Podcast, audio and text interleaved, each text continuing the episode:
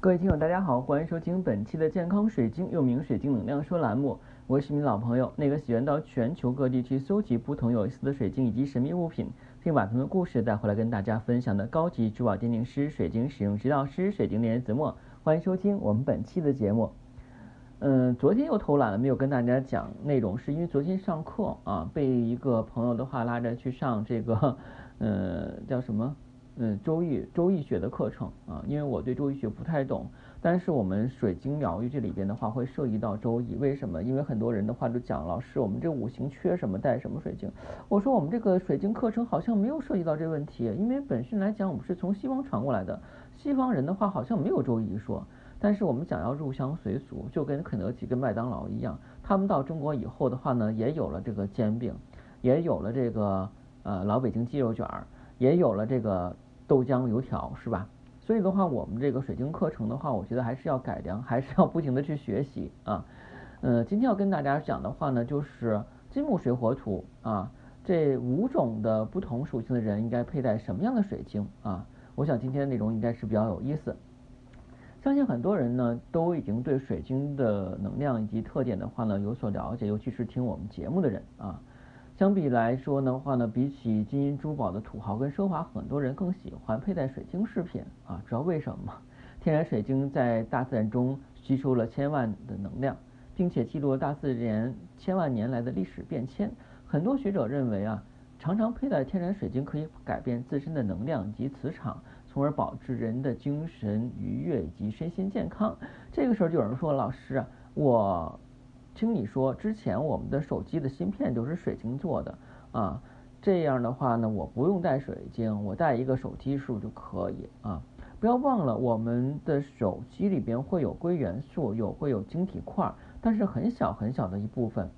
那就好比方说一个人，嗯，我们讲个举个例子，就我们现在讲经常补钙哈，很多人说的话呢，哎，这天天喝奶的话，怎么还钙质流失？还有些人的话不喝奶也也钙质也没流失多少。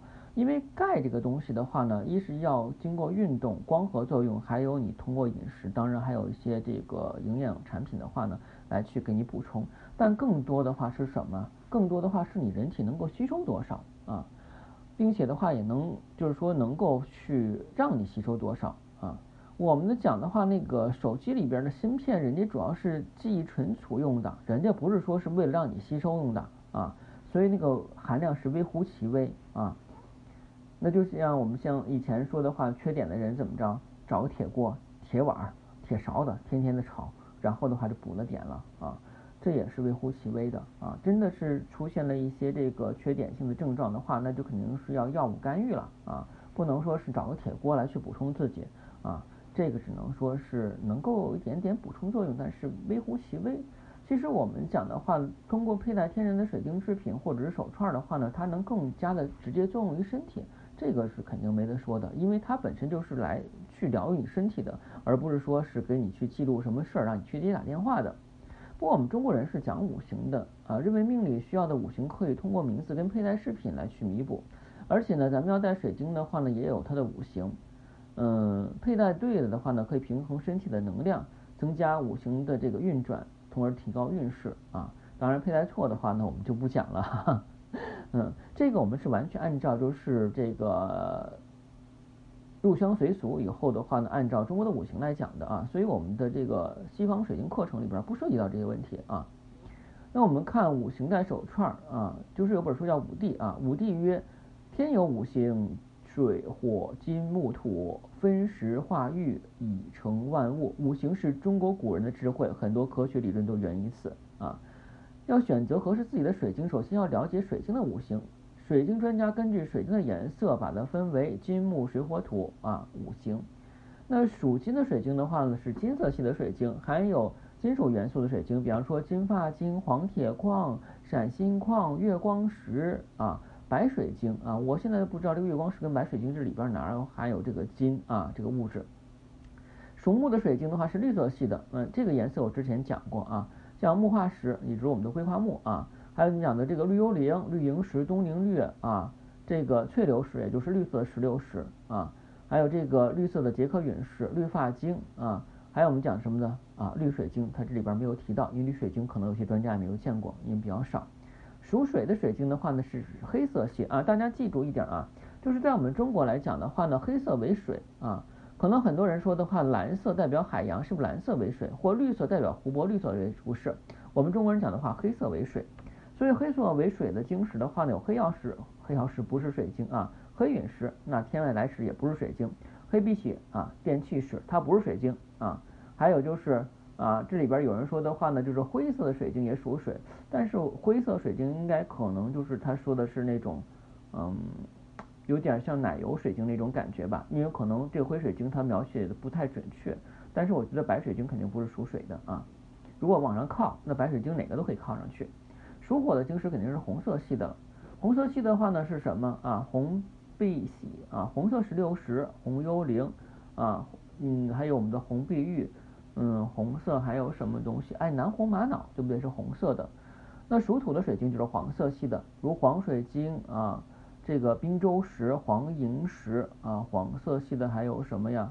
哎，黄色的这个石榴石叫芬达啊，黄色的晶石像这个黄玉，黄玉不是托帕啊，就是一种黄色黄颜色的玉，呃，黄玛瑙啊，都是可以说是属土的晶石。其实呢，水晶不只是一种属性，就像我们人的话呢，有些人的话会有金命或命，当然也有会缺金缺火的一样道理。了解水晶五行之后，再根据自己的命格，缺少哪一个五行的一行，缺少什么就属属于什么样的水晶。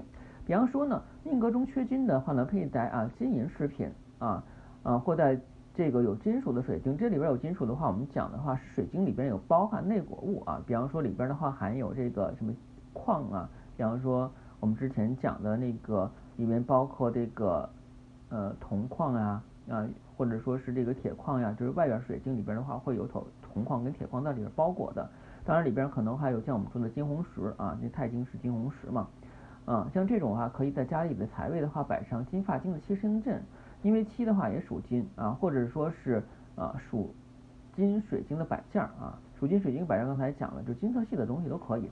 如果命格缺火的人呢，带火系的水晶啊，比方说的话，在家里边可以放一个什么呀，红红的这个红玛瑙啊啊，或者是带。放这个就是红碧玉球啊，嗯，还有就是，当然你如果非往上靠的话，蔷薇石跟芙蓉石啊、红纹石都可以往上去靠啊。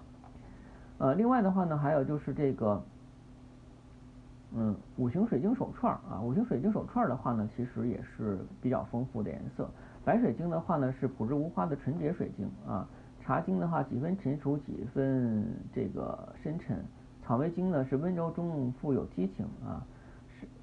石榴石啊是这个沉稳而保暖，后边的东西我发现写的有点扯啊，就是说明什么呢？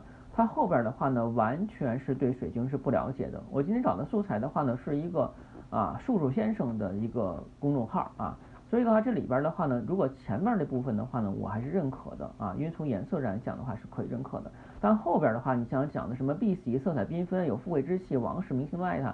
这等于废话呀！那谁不爱碧玺啊？碧玺的话那么好看，价格还贵呢啊！紫水晶神秘梦幻，让人沉迷啊！那如果这个紫水晶让人沉迷的话，那我想其他的这个东西的话都不会让人引起兴趣了。那大家都抱着紫水晶天天看吧，那这简直说的这个太天花乱坠的啊！就是我们有些事的话，就是一听他一说，我们一听觉得跟我们相应的合适的，我们信；不合适的。觉得根本就没有道理的，那咱们也别盲目的信啊！咱毕竟也都是这个受过高等教育的人啊，这么多年了啊，这个也是普及了九年义务制教育。当然，有些人的话也都是大专或大本毕业，或者说也是研究生，要不就是博士、博士后毕业啊，要不就是一些更厉害的人啊。不管怎么样的话，每个人都心里边有杆秤啊。所以的话，在我们去选择佩戴东西的时候，嗯。我们要知道什么东西跟自己有关有缘啊，去选择啊，不要去听别人说的话，这个对你好，那个对你好啊，对你好不好的话，只有自己心里才知道啊。实践出真知啊，实践是检验真理的唯一标准啊，我相信也是这样的。所以的话，大家在去选择五行水晶的时候，首先来讲的话，我们按照色系分啊，这点记住没有问题。第二的话呢，就是啊。呃，一定的话呢，是根据自己命格里边缺什么的话，我们补什么。当有人说的话，老师我不知道我命格是什么啊，那你可能需要找人去查一查啊，然后咱们来知道补什么东西。或有人说的话，老师我总觉得我身体缺点啥，我是不是应该补这个，应该补那个？那个就跟五行没关系了啊。那个的话呢，咱们就另当别论啊再说。好，今天节目就到这儿啊。另外的话呢，我想要早睡早起了。我觉得早早起真的是能够去做很多事情。晚上虽然说的话呢，夜也深沉，很多人都入睡了，你可以有时间的话做自己想做的事情，非常放风跟自由。但是的话呢，我们讲要符合自然的规律，昼夜时差千万不要颠倒。好，今天节目就到这里啊。如果呢您觉得我节目还不错啊，又是第一天收听，对水晶珠宝神秘学感兴趣啊。啊，又想长期的去学习，建议您订阅喜马拉雅健康水晶栏目之后，从头开始收听。谢谢大家，再见。